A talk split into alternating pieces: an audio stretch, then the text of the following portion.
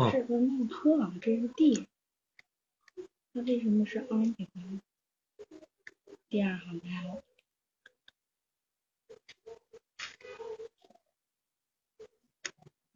它没有赋值啊，没有给地址，只申请了一个空间。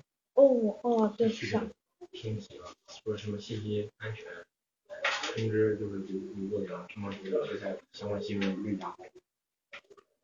各网站负责报道。然后昨天好像我不是，我俩在地铁上看了一下这个，就是您说那个 high 跟那个跟那个 low 的，我俩理解的不一样。嗯，然，后这个我觉得这个这个 high 的话，既可以在这个呃测试设计规格里边涉及到，然后也可以在这个测试用力规格里说说明里边涉及到，但是它不一定。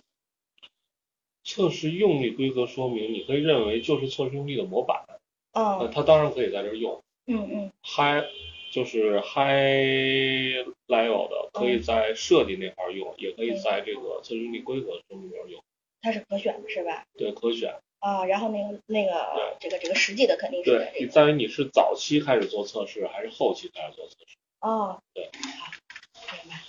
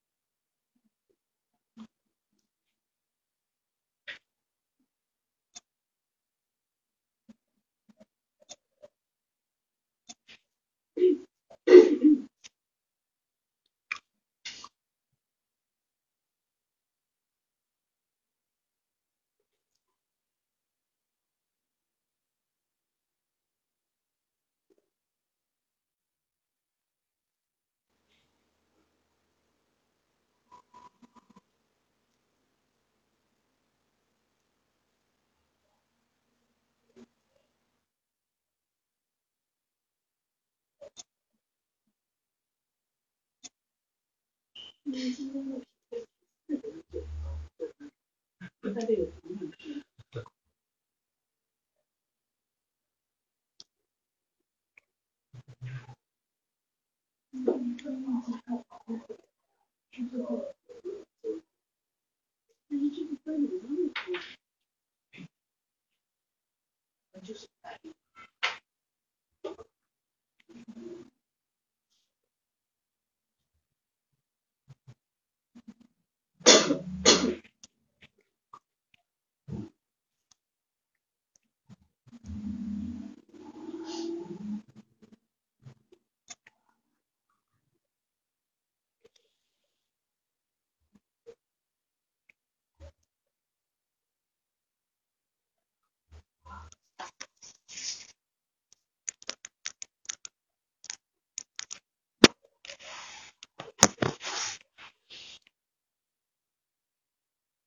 看他们仨还没来呢。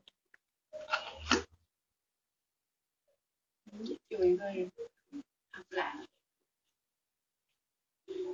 你昨天看那个大纲看怎么样？看到多少页？好多字儿。讲一吧。然后啊，他们没来，我们先先开始吧。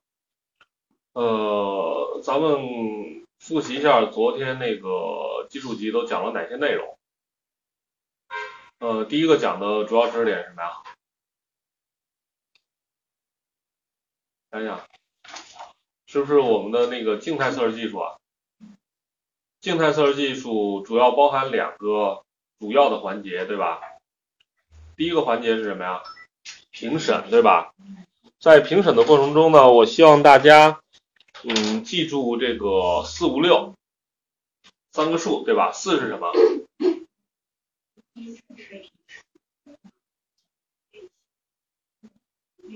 四是什么？六个阶段，四种四种四种评审类型，对吧？从简单到复杂是什么呢？第一个是什么呀？非正式评审。第二个呢？走查。第三个呢？技术评审。第四个呢？审查。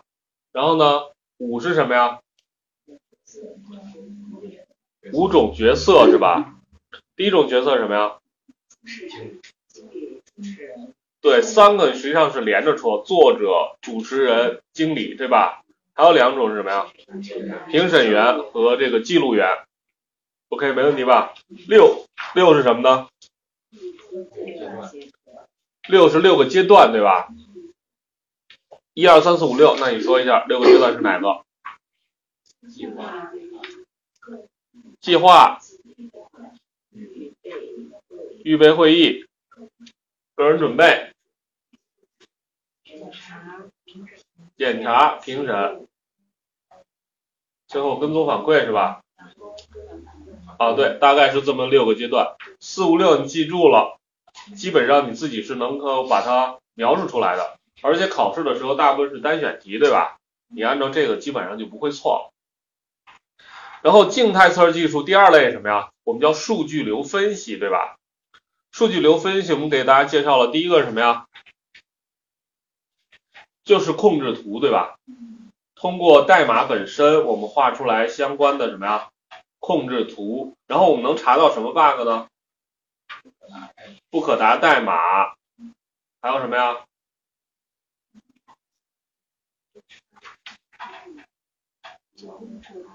什么？违反程序结构。违反程序结构的。OK，第二类我们做的什么呀？是变量的什么呀？命名的呃这个调用规范的一个检查，对吧？好好，调用规范的一个检查，我们给大家说了什么？DD 异常，对吧？DU 异常，是不是？第三个，我们给大家引入了如何来判断代码本身复杂度的一个公式，我们叫叫什么呀？圈复杂度。然后呢，它又叫 MACAB，M A C 什么 C A B E 吧，MACAB 什么那个那个，这是这人的名字。你当看到这的时候，跟圈复杂度是一样的。然后它这个简单的方法就是。我们需要把代码转成什么呀？转成它的流程图，对吧？然后通过数流程图的闭合的圈来判断它的圈复杂度。圈复杂度越高，代表着被测应用什么呀？越复杂。然后我们在测试过程中需要干嘛呀？重点测试啊，重点测试或者要求开发人员来降低什么呀？圈复杂度。后面呢，我们又给开始进入到我们的这个黑盒测试用例环节啊。黑盒测试用例环节呢，我们按照 S ISTQB 的大纲，实际上我们是把它顺下来的，对吧？我们通过什么呀？最开始的那个术语叫什么 test oracle 对吧？嗯。我们通过测试准则来判断我们的被测应用。然后呢，我们先要出现收集数据，先要出现什么呀？test basis 测试依据。通过分析测试依据，形成我们的 test condition 测试条件，即是我们的测试需求。通过测试需求呢，当测试需求我们收集完成了以后，我们就引入了 i triple e 八二九的文档，对吧？是不是？就模板就进来了。我们写的第一份文档是什么呢？测试设计规格说明书，对吧？我们来明确我们要干嘛呢？对什么进行测试？没问题吧？对什么进行测试？然后再往下，我们要引入测试用力规格说明书。我们可以写逻辑测试用力，也可以不写。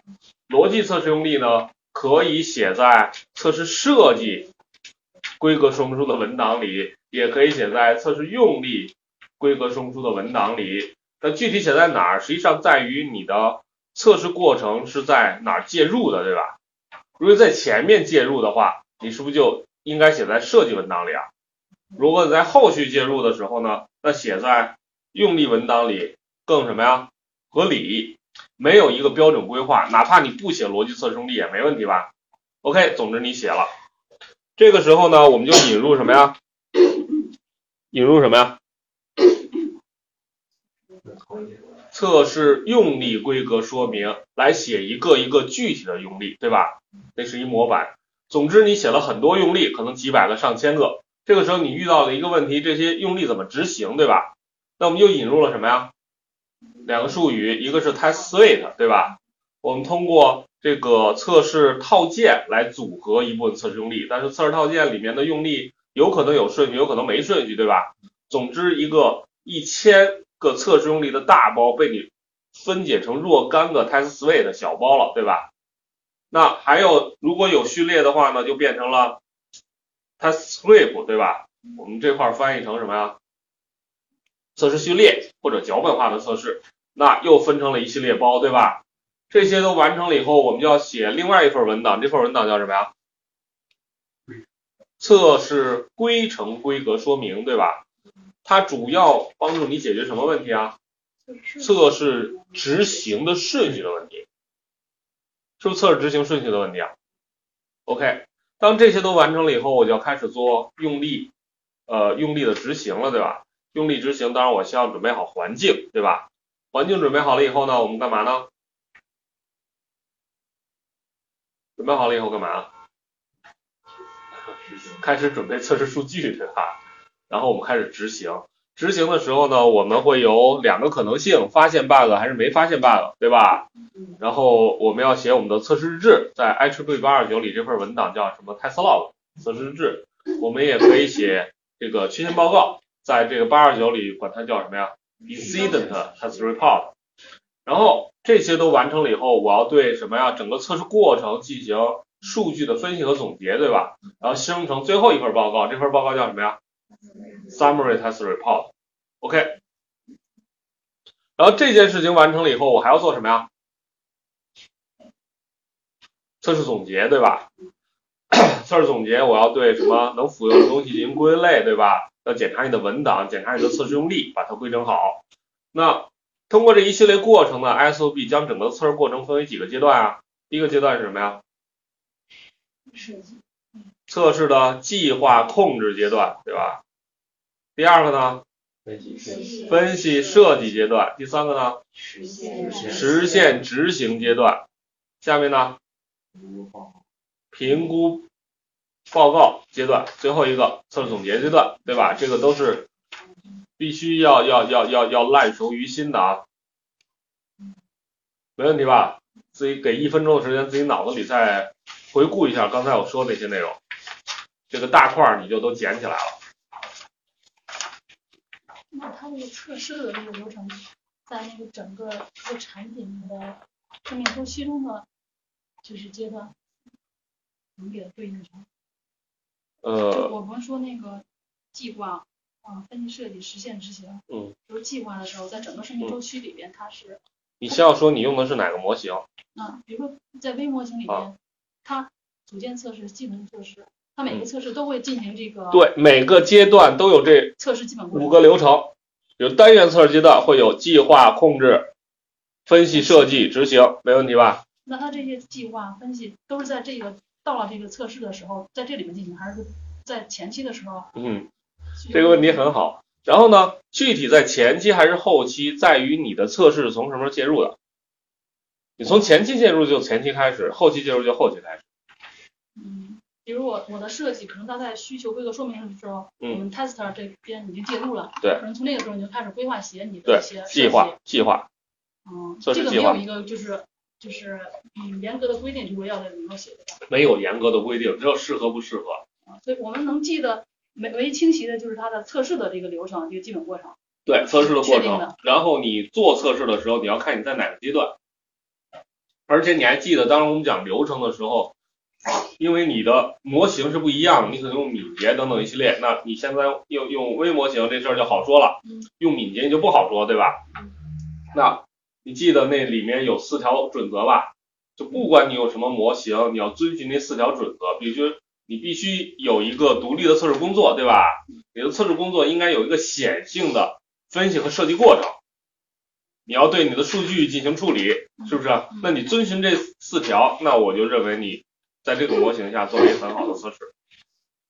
OK，你说那些他们都想到了，那它那个测试计划、规格说明、测试用例规格说明，这是针对我们测试基本过程过程中。对，测试的最基本过程就是你那个核心的那五个，就是计划控制阶段。那这五个呢，你放到了单元测试有五个，集成测试有五个，系统测试有五个，验收测试还有五个。所以它这个测试设计规格说明和用例规格说明也是在这个，比如说它在分析设计阶段，嗯嗯，开始做这个测试设计这个说明和用例这个说明。对没问题吧？嗯，然后自己脑子里过一下刚才说那些内容，你把它记牢。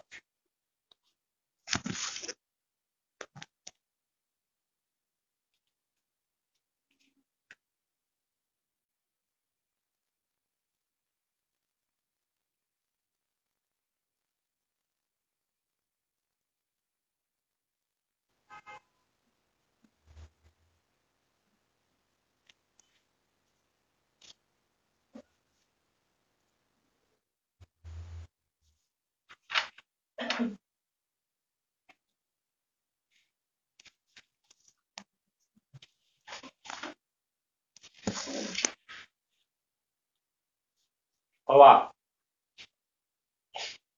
这个阶段完成了以后呢，我们继续往下走，就要进入到什么呀？我们具体测试用例设计环节，对吧？昨天给大家介绍了等价类划分和边界值，对吧？我们先来看等价类。当我有两个变量、三个变量的时候，我的有效等价类是什么？你就说三个变量吧。我们有三个变量相互关联，那这三个变量组合起来有效等价类等于什么呀？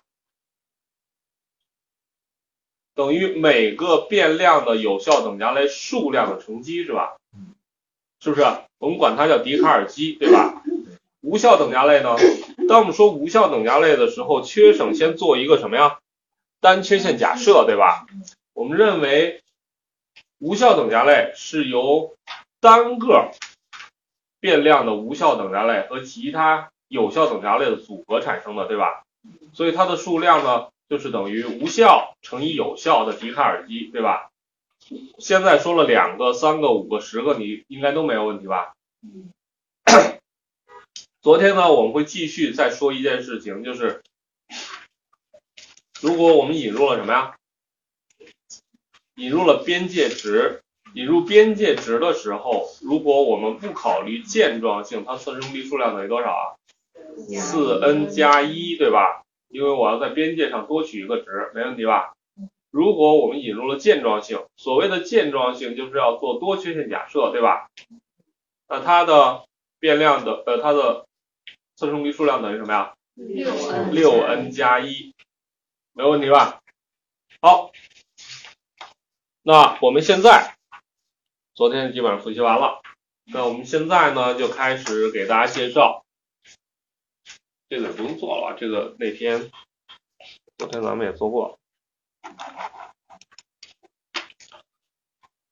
给大家介绍另外一种测试用力的设计方法——决策表。首先说昨天介绍的这个等价类划分这种方法好用吗？挺好用的吧，大多数黄金环境下都适合，对吧？回去就能使了。但是等价划分会有一个问题啊，呃，当你这个使用等价类划分的时候，它必须得有地儿输入数字来。是不是啊？如果没地儿输数字的话，你能用吗？不能用吧。所以呢，在这个程序设计的时候呢，还有一大类一大类的这个 场景，它是工作流，对吧？是不是？它通过 一系列的逻辑运算来判断最后。这个产品的这个执行情况，呃，比如说，我就瞎说吧。昨天不是说你们有做的是那个，那那那那那叫什么？呃，那个车载系统对吧？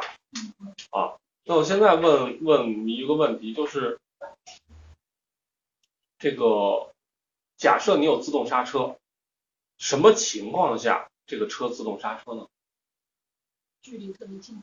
还有别的吗？撞车。我就想撞他，你能办得到吗？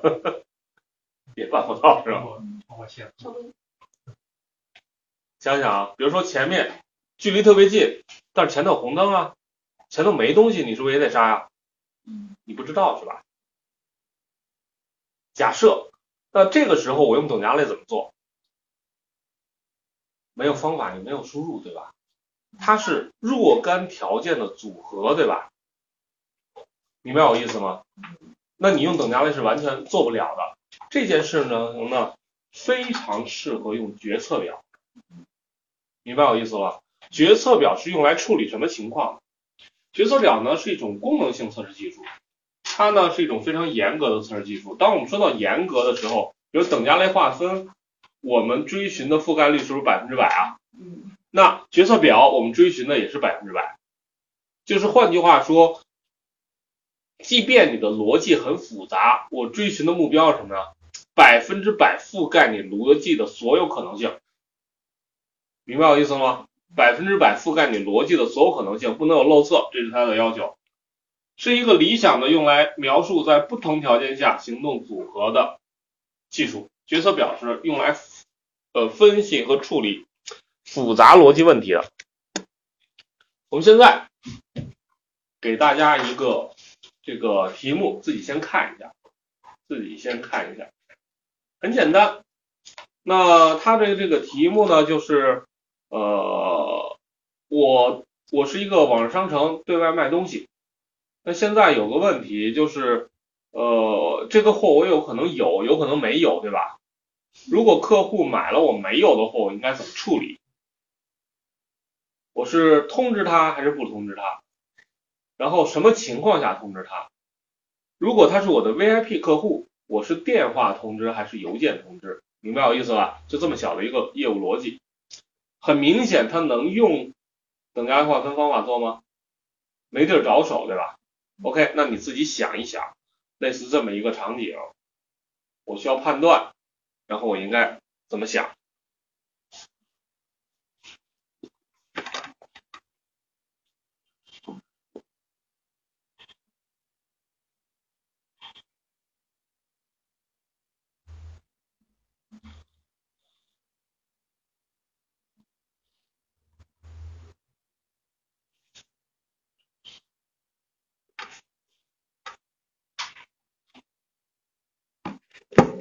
看完了吗？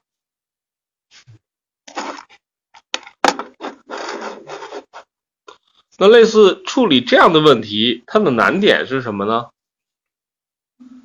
就是可能出现的情况太多了，对吧？那你作为测试工程师，你要有的能力就是把每一种可能的出现的情况，你都能便利到，对吧？OK，那类似这样的问题呢，我们就引入了决策表技术。决策表呢，我们把一张，你可以认为一个 Excel 表吧，我分为四个象限，四个象限。左上角呢叫条件，条件呢，我们认为就是输入，没问题吧？条件我们认为就是所有可能的输入。行动呢，就是你诚意的反馈吧，我们认为是所有可能的输出。规则是什么？规则就是所有条件的什么呀？组合全排列。那是不是如果我用规则把所有的条件进行了全排列，我就覆盖了所有可能性了？是不是啊？那底下的行为指示是什么呢？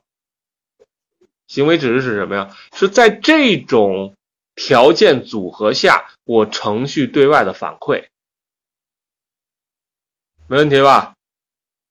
没问题吧？好，那我们来看看刚才那个问题，我们具体应该如何解决？首先呢，我们就按照刚才的行动，这个这个条件、行动、规则、指示，将刚才那个题目呢，把它明细化。那现在呢，它有两个输入，就是呢，商品可以发货，或者呢，此客户没有拖欠过付款，是不是这两个可能的输入啊？这两个可能的输入会有几种组合呀？四种，对吧？那它是什么呢？是不是 C 二二啊？逻辑上是不是 C 二二啊？那我是便利了所有可能性啊。然后呢，底下就是什么呢？我所有可能的输出，比如说发货后允许客户转账，底下的输出我要按照什么写呀？程序实际的业务执行情况，对吧？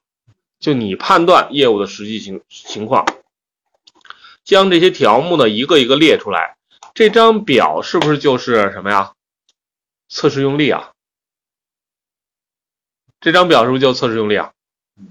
那执行的时候呢，是不是一数列一数列一数列的执行啊？没问题吧？一数列一数列的执行。那这个应用有几个测试用例啊？四个对吧？上面是什么呀？输入对吧？下面呢是预期输出。这样的测试用例写出来，你执行的时候会不看吗？每一次执行都会看吧？OK，这个呢是决策表的基本使用情况。难吗？不难吧？好，给大家两分钟的时间自己消化一下，然后我马上就要把这张表变形了，做这个相对来说高级的处理了。最基础的你先掌握了。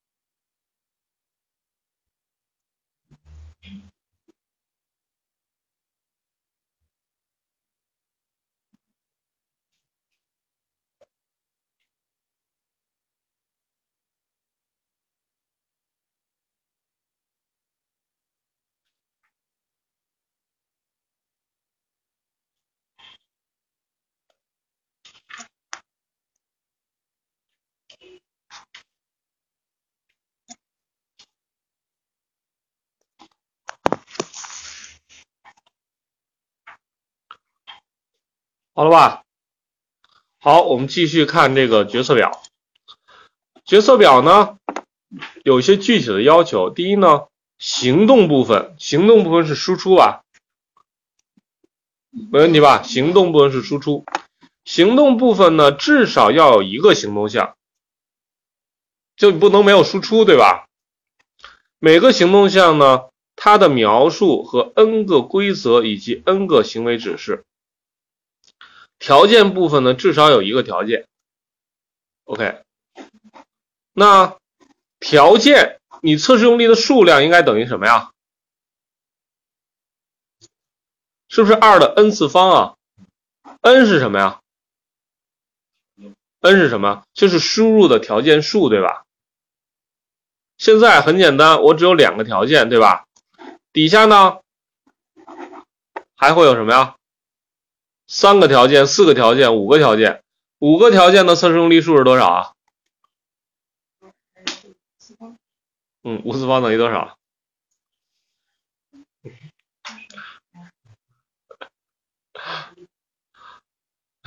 十六乘以二，三十二个，对吧？是不是它的测试用力数量就成什么呀？成指数形式爆炸？然后通常情况下，你们想想，你们车的在控制一件事情能不能发生的情况下，它有几个条件啊？五个是不是都算少的呀？是不是都算少的呀？那你这个测试用力，如果十个条件，是吧？二的十次方，你想想，二十次方幺零二四，对吧？啊，如果十一个条件呢，就两千多了，是吧？从指数形式往上走，这情况下你是不是越来越多啊？那这个时候你就要遇到一个问题，为了更好的测试，我要把角色表进行什么呀？精简，对吧？精简。当我想引想想对角色表进行精简的时候呢，我们引入一个不关心项。什么叫不关心项？不关心项呢，就是在其中一个一个输入项确定的情况下，其他输入项你选是还是选否，不影响我的输出。明白我意思了吗？比如说啊。我的输入项就是大家知道，现在有一些灯是可以直接调色温、调那个亮度的，对吧？知道吗？比如那个松下的什么自然光系列，是吧？在我没电的情况下，所有按钮我根本不需要考虑它正确还与否，对吧？是不是？所以有电没电这个输入就它，如果是否的情况下。其他所有的选项都是什么呀？不关心项，对吧？我根本就不需要测试，明白我的意思了吧？OK，不关心项呢，在决策表里呢，我们就把它画一个横线就行了，把它画一个横线就行了，就代表的他不关心。这个这块引入不关心项呢，就是此商品在经营范围内，No，我不卖这个东西。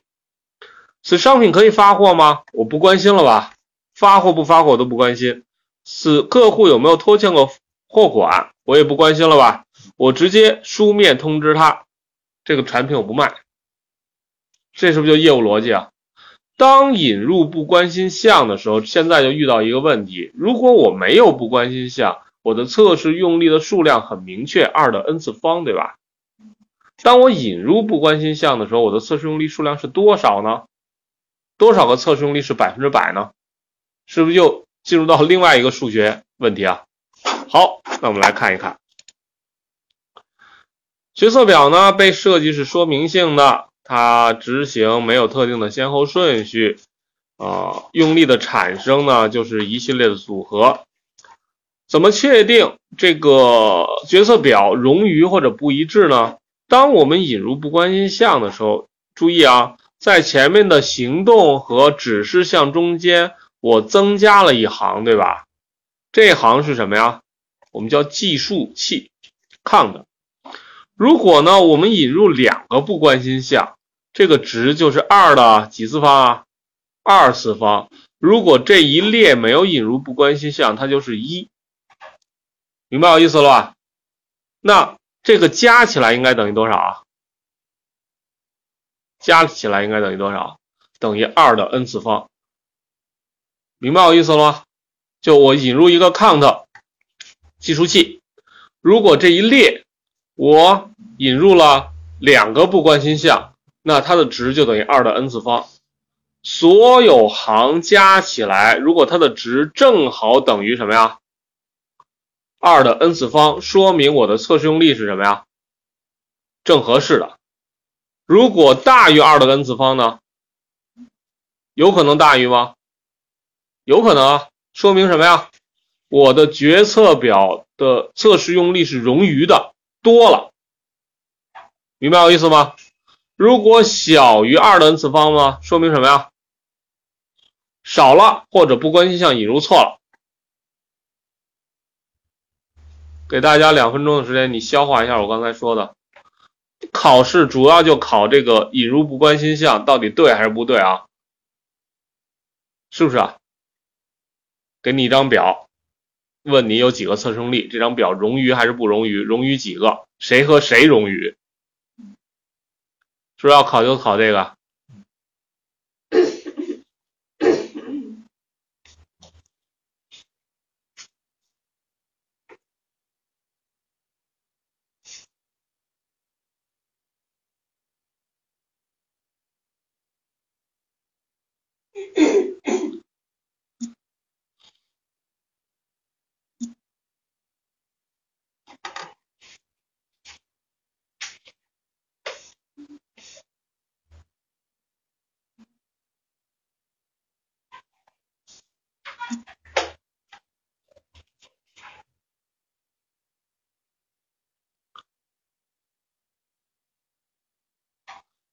没问题吧？你先理解这个决策表，然后咱们后面的练习重点就是找冗余了。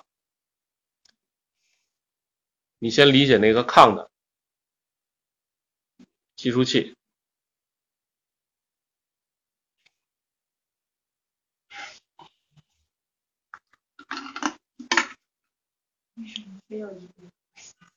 嗯，是，你看啊，如果我不引我引入不关心项，我的测试用力的数量是不是呈指数形式减少啊？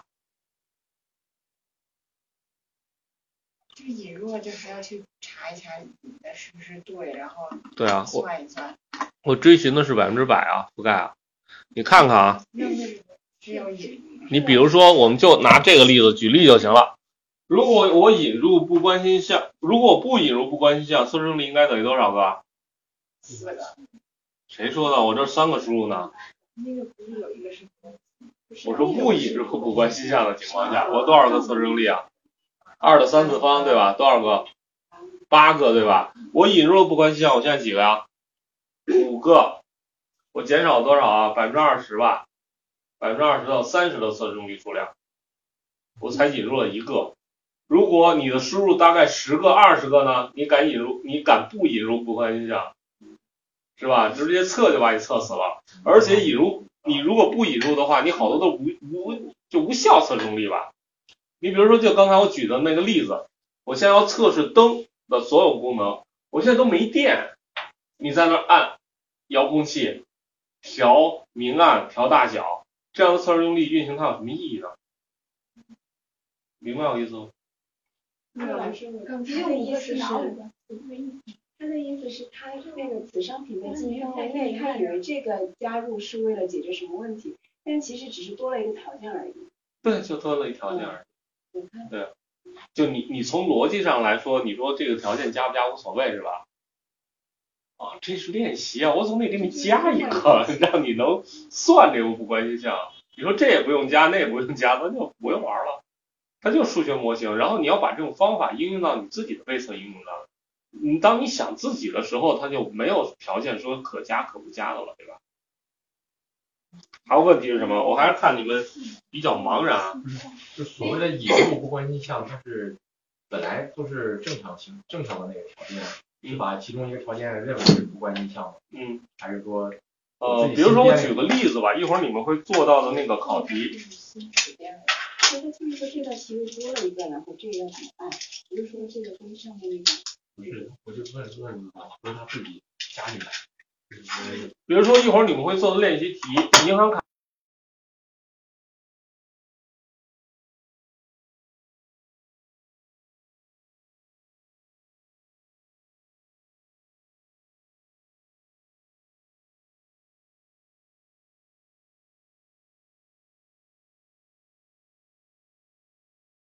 做父母担保呢？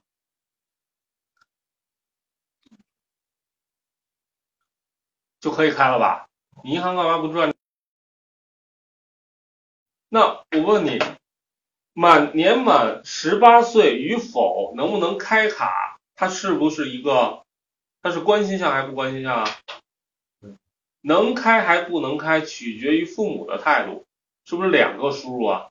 如果父母不同意的话，比如说底下还有一些选项，你是给他两千块钱的透支额度还是什么透支额度，然后你什么时候推荐他等等一系列，是不是还有好多事情要干呢？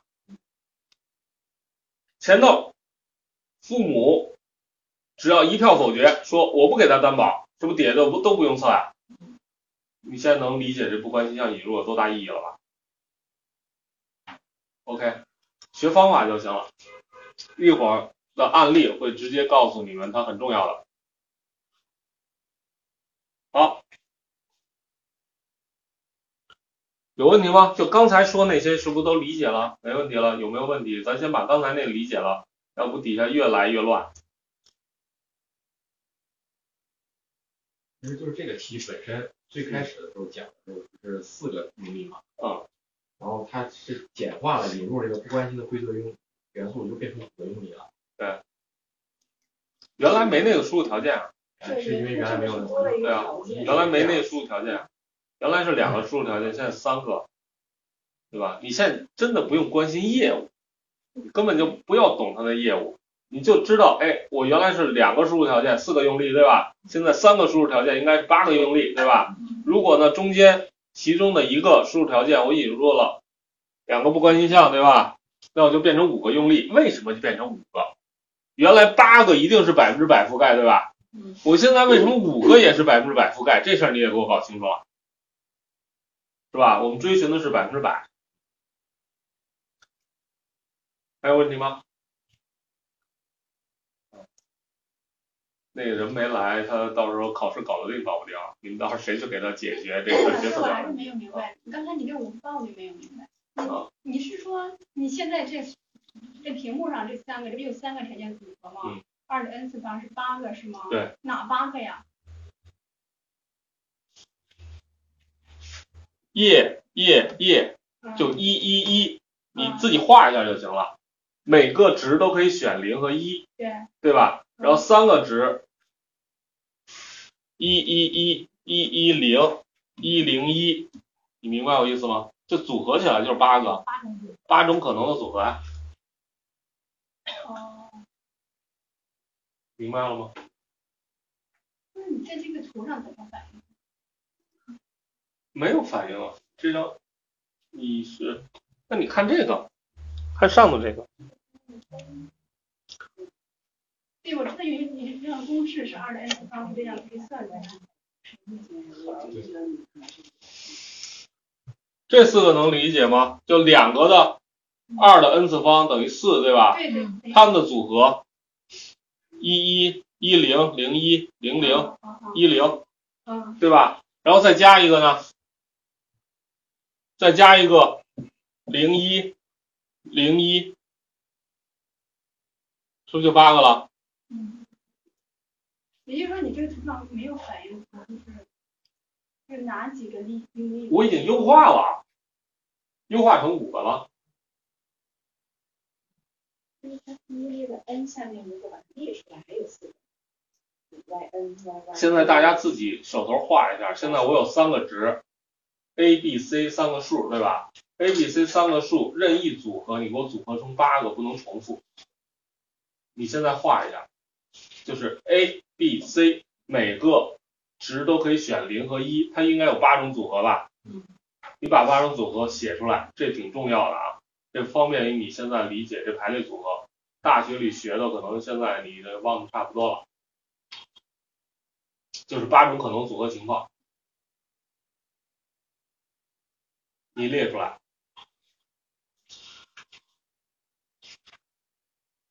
A b c 三个值每个可以选零和一要有八种组合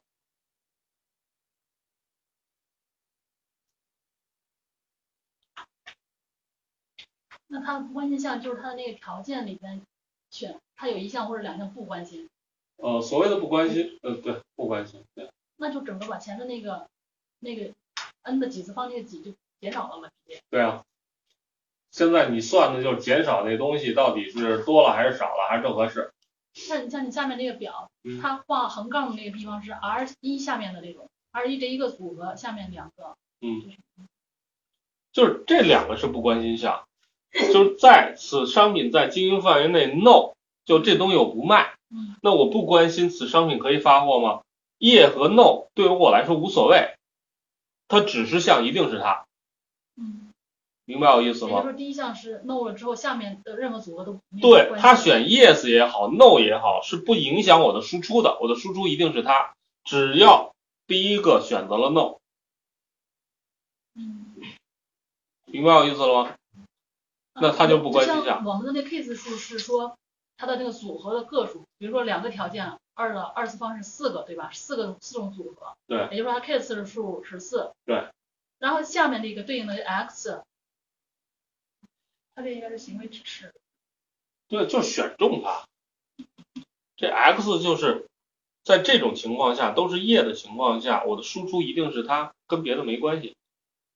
嗯，那这个呢，我们测试，我们只关心它的测试数量嘛，就它它的那个 R 一、R 二、R 三它的个数，这是五个测试用例啊，这是其中一个你要执行啊。嗯，这个这个怎么执行？到你的界面里，我选此商品可以发布，点勾。嗯此商品可以发布，点勾。此客户没有拖欠过货款，点勾。然后运行程序就出现这个了，货到后允许客户转账。嗯 OK pass，明白我意思？就你到那里去选，选完了以后你运行一下，跟测试力不是完全一样吗？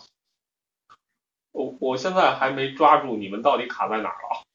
他可能这个文字上他不该用引入这个，引入说引企业，它其实不是引入的，嗯是我以为设置的，一开始以为第三个的那个条件是引入的不关系项对就是。你看啊，为什么叫引入不关系项？我们看看啊，如果我这儿不用横线表示，用测试方式表示是什么呢？我还要多三个，对吧？正好是八个。就是那个小杠儿叫不关啊系项。在讲上一道题这道，题因为从上一个跳到下一个说这个引入，好像这个条件是我多了个们自己重。新加进去的条件，把这个作为不关系项，一开始是这么理解。我先按照我的那个理解再给你介绍一下。假设我没有这个，好吧？然后八个应该是什么？还出现三个，对吧？然后第一个选项还是 n 吧？这儿呢是 y n，这儿呢是 y y，这儿呢是 n y，对吧？但是输出都是它。换句话说，这三个我可以合并成一个，对吧？为什么能合并一个？是因为这两个是不关心项。然后这个时候我就八个测试用例精简成五个了，而且覆盖率是不是还是百分之百啊？没影响到所有的逻辑，对吗？那现在你们是不是真的都明白了啊？没明白，咱还得搞明白，还继续往下。这这就是考点因为你。的第二个表示把优化掉那个隐藏了，没有显示出来，对吧？因为这两个结果和第一行是一样的，都是，所以就有它没对啊它无所谓，对，有它没它无所谓啊。覆盖率是一样的。对，覆盖率是一样的，你只要测一个就行。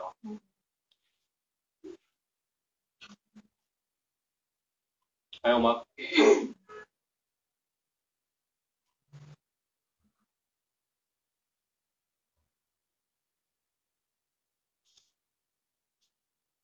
还有问题吗？没问题，我们就继续了啊。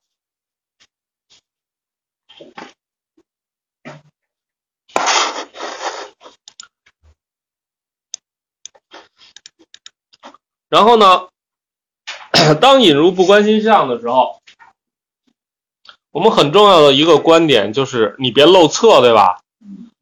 然后呢，你也别多，对吧？我本来就是用了精简测试用例，哎个，然后你这个测试用例反而又冗余了，这都是我不愿意的。那我们就引入 count 项，count 的计算方法没问题了吧？也都理解为什么这么做了吧？好，这是 count 它的完整性，二的 n 次方正正好等于啊 count 数的所有相加就没有问题。然后不一致的问题，OK，看看这这个例子。首先这个理解不理解？这个理解不理解？这张表已经没问题了吧？这张表没问题了吧？OK，那我们来看看啊，第一列的看的是四，对吧？一二三四五，换句话说，它们加起来是九，对吧？那二的几次方啊？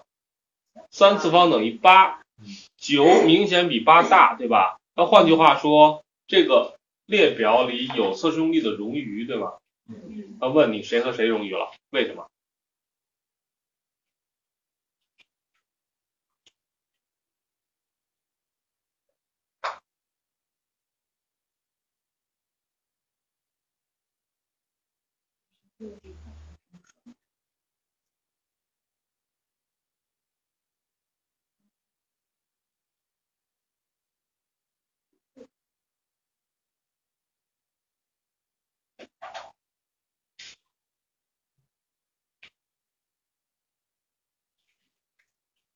谁和谁荣誉了？为什么？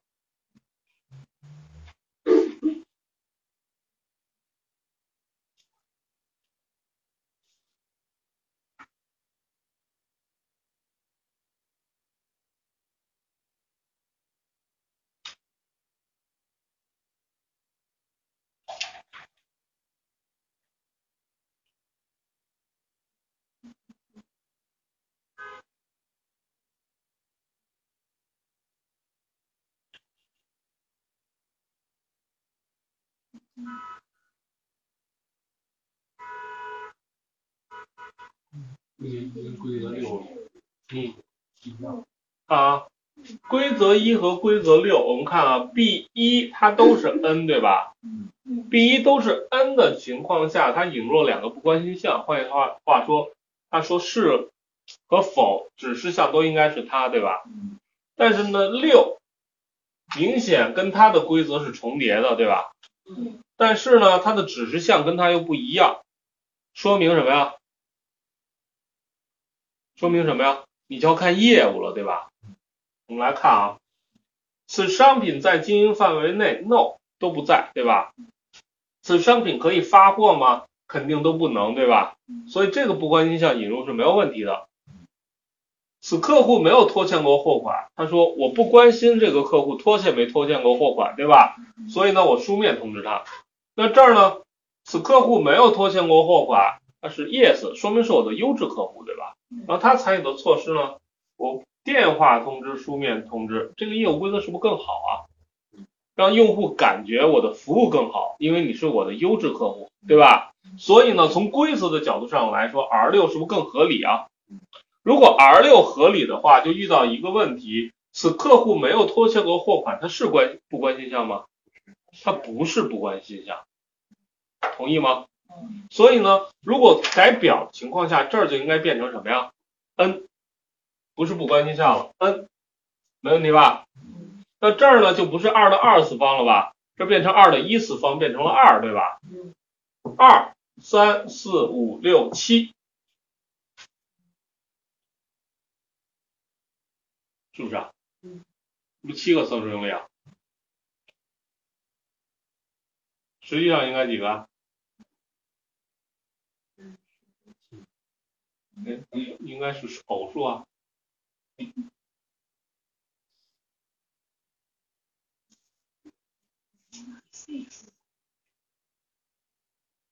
哦，这儿也得变成不关心项，对吧？对吗？这个列出来的好像那 R six 本身就在那个 R 一，它有两个不关心项的情情况之中了，已经包含了，但它这地方又单独列出来。嗯，不是，说明这个不关心项引入是错的，对吗？说明 B 三它是关心项，它不是不关心项，对吗？还应该再加一个呀。不是，我这儿变成 n 没问题吧？那这儿呢？这也变成对，这变成杠。那换句话说呢，这是二了，对吧？二三四五六，这还是二是吧？八个，加起来是不是正好啊？二的三次方，是不是这表就平衡了？没问题吧？没问题吧？好，我们继续，那这个不关定的？就按业务定的，就就按业务逻辑定的吧，不是说随便找的吧？就你得懂业务，它到底是关心还是不关心，你也知道。这个我们基本上没有一个指导原则。嗯，你指导原则就是你业务知识，业务知识对，对业务知识，对吧？OK，不一致性呢是指具有相同规则却有不同的行动指示的。不一致性呢是由于决策的问题，在左边例子中呢使用的规则一还是规则六？OK，这我们就不多说了，继续往下。好，呃，这块呢有这么一个例子啊，决策表例子是构建三角形问题，就是我们用那个等价来划分设计测试用力，对吧？然后呢，我们用决策表再做一遍，但是用决策表做三角形的例子，老实说比较牵强，不是特别合理。呃，但是非常有助于你理解决策表。现在给大家三分钟到五分钟的时间自己看，听我讲没用。OK，规则你都知道。然后呢，如果你看明白了，这事儿就过去了；如果看不明白，我给你大致解释一下。但是听我讲一遍，你还跟不上，要自己一定要动这脑子。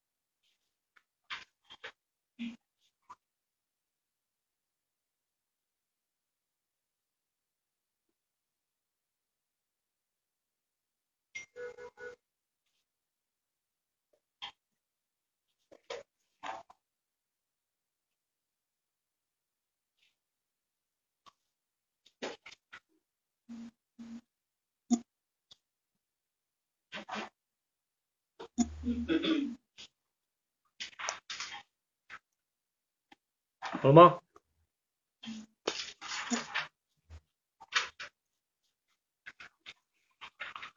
好了吧？能看明白吗？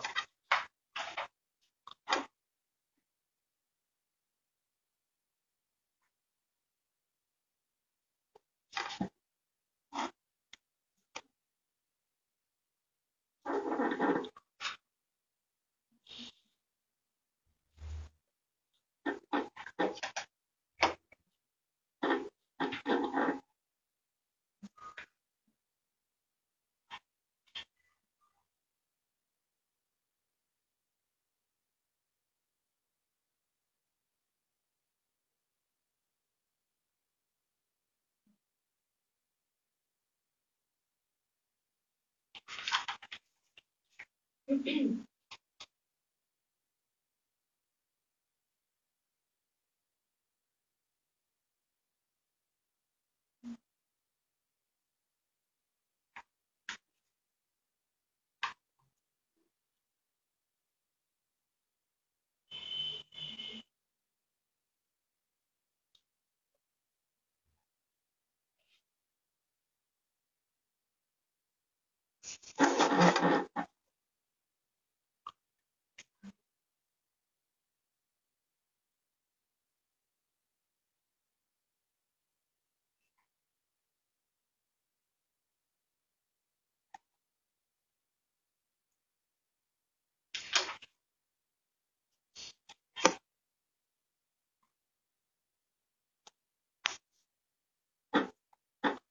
哦，看完了吗？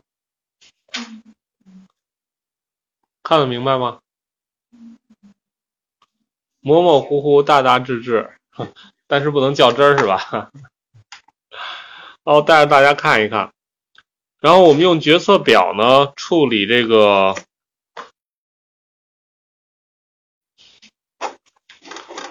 三角形呢，程序会根据输入判断，呃。a、b、c 三个数读进来，变成三角形的三个边，然后根据程序判断它是不等边三角形、等边三角形、呃等腰三角形还是非三角形。首先呢，我们还是按照昨天的那个套路，先找到它的什么呀？逻辑关系，对吧？如果它是三角形呢，首先它要什么呀？两边之和大于第三边，对吧？出现了三个输入，然后呢？我们还要判断它是什么呀？等边还是等腰？就是它三条边到底相等不相等，以及谁和谁相等，对吧？那呢，我们将这个六条输入进来，逻辑上它应该有多少个侧重力啊？二的六次方，对吧？那第一个，一旦一旦第一个条件不成立的情况下。就是两边之和大于第三边，它就不是三角形了吧？下面是不是全是什么呀？不关心项了，对吧？同理，前三个是不是都是这个套路啊？OK，在前三个，也就是 a 加 b 就两边之和大于第三边的这种情况下，就是前三行就全都 yes 了吧？在这种情况下，我开始判断两个边相等还是不相等，然后呢？底下就是几个次方啊？这应该是多少了？二的三次方，对吧？底就出现了八个，然后底下的指示项你按照它的逻辑写就行了。大家想想，我这张表是不是覆盖了三角形的所有可能逻辑啊？没有漏测吧？百分之百吧？如果写这样的测试用例，执行的时候会不看吗？不可能不看吧？好。然后我们来检查它的冗余和不一致性，然后检查它的冗余项。其次呢，我们还要合并。合并，我们来看看合并的逻辑是什么样的。我们都通过图呢，我们来发现，在这儿，这两张图完全一样吗？左图和右图？左图和右图完全一样吧？你像确认完全一样。那这个灰色有什么区别？一样的。灰色有什么区别？在 a 等于 b，并且 c 等于 a 的情况下，不可能 A 不等于 B，对吧？对。是不是？相当于把这三个刨除了，不符合逻辑。没问题吧？规则组合，组合具有相同行动但只有一个条件不同的所有项，然后对进行优化。这个时候呢，这张表，这张表，我们又引入了一个 else 项。什么叫 else 项？else 项什么意思啊？就是除了前面的这些规则以外，不管你是什么规则，必然落到这个指示项，明白我意思吗？就是如果你不是男的，那他肯定是女的，else 不会落到中间选项，对吧？现在说这事儿也不太一定，你 明白我意思吧？然后一个决策表能引入几个 else 项？能引入几个呀？只能有一个吧，不能有两个 else 项吧？第二个呢，else 项怎么测呢？怎么测呢？随便测，任何一个数它都是一个等价类，只要不是前面这个，这个数据随便输入，就代表着百分之百通过。都是那个 else 会受到前面被删除的。你已经删除就无所谓了，因为你删除的东西是不在这个逻辑里的，对吧？那这 else 是为了干嘛呢？啊，精简测试用例啊！你看现在有几个测用例了？一二三四五六六个，对吧？嗯。这个呢？十一个，明白我意思了吧？如果你不引入不关系项呢？一二三四五六，二的六次方应该等于多少啊？啊，六十四个。通过六十四个精简成十一个，还是百分之百吧？通过引入 else 项，又把十一个精简成几个了？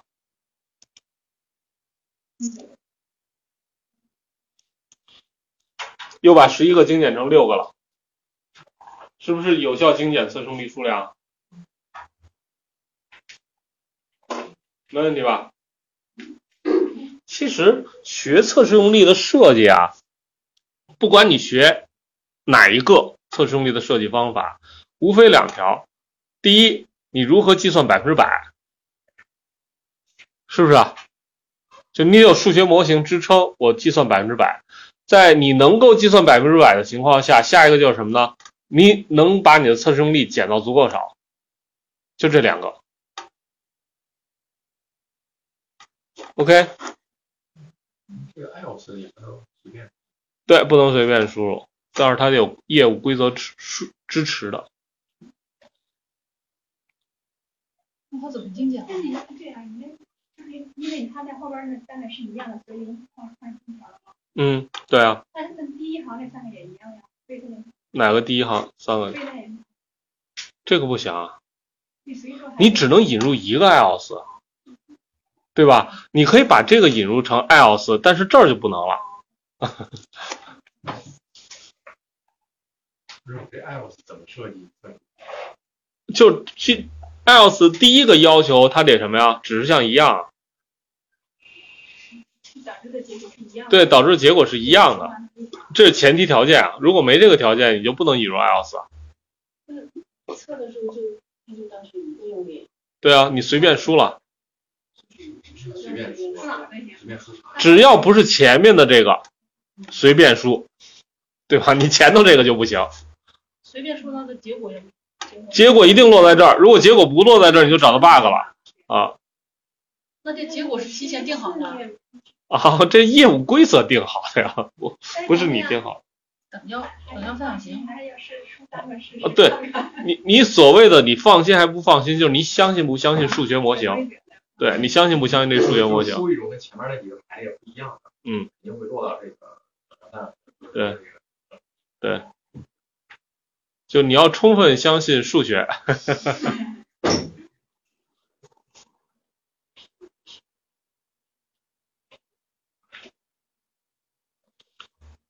可以了吗？